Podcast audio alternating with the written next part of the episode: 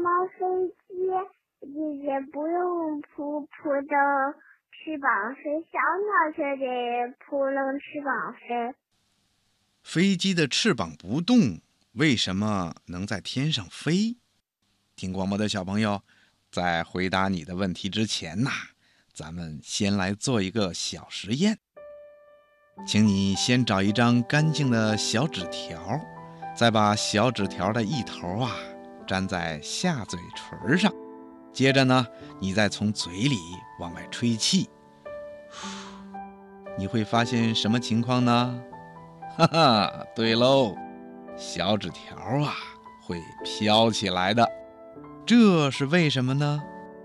原来呀，我们在小纸条的上方吹气的时候，纸条上面的气体就跑得快，压力也会减小；而纸条下面的气体跑得慢，压力呢也会比较大。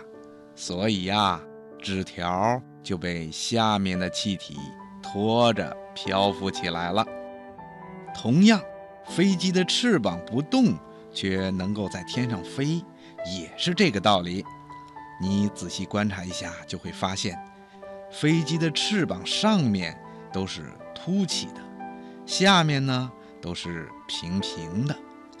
飞机在发动机的推动下，快速地向前运动，这样呢，就使飞机周围的气流发生了变化。又因为飞机翅膀上面和下面的形状不同，这样啊，就使得在飞机翅膀上面的气流跑得比飞机翅膀下面的气流要快。就像刚才你做的那个小实验一样，翅膀上面的压力减小了，而翅膀下面的压力呢却增大了。这样一来啊，飞机就会被下面的气体。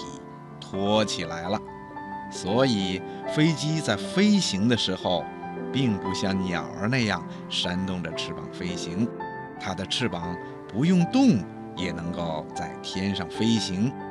原因呢，就是气流帮了他的大忙。听广播的小朋友，你记住了吗？